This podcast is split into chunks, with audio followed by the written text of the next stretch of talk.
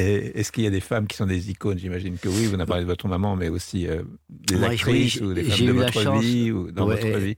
Pardon je, Des femmes dans votre vie qui, quand on est amoureux, est-ce que la femme dont on est amoureux devient une icône? Ah, ça c'est sûr, bien sûr. J'ai rencontré quelques quelques icônes qui sont restées des icônes.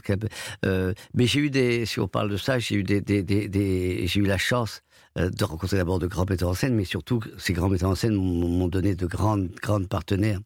Alors vous savez, j'ai connu des, des gens extraordinaires. Vous, voulez- donc vous voulez quelques noms, j'imagine, c'est ça. Oui, tout à fait, Ouais, ça, me ferait plaisir. Ouais. Eh bien, par exemple, Merci. je dirais que euh, je parlerai d'abord de Catherine Deneuve, avec qui j'ai fait deux films.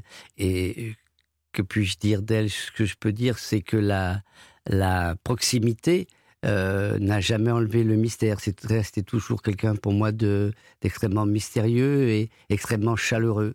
Euh, nous étions à la fois proches et à la fois, j'ai toujours eu pour elle, euh, oui, une espèce de, vénération, c'est mot fort, mais je veux dire d'admiration qui fait que elle est, tout en étant ma partenaire et, en ayant à peu près le même âge, elle est pour moi le cinéma. Elle représente le cinéma, voilà.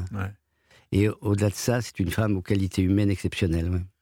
Donc, icône parmi les actrices, Oui, euh, et d'autres parmi les actrices? Bah oui, d'autres parmi les d'autres icônes, je dirais euh, des, des gens. euh, euh, non, c'est surtout parmi les acteurs. Moi, j'ai pas connu des grands chirurgiennes ni des grandes, des grands savants. J'ai connu beaucoup d'actrices.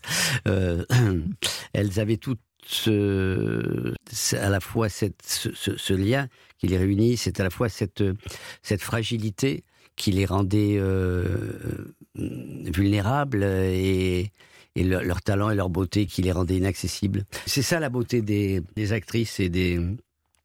C'est beau parce que c'est inaccessible.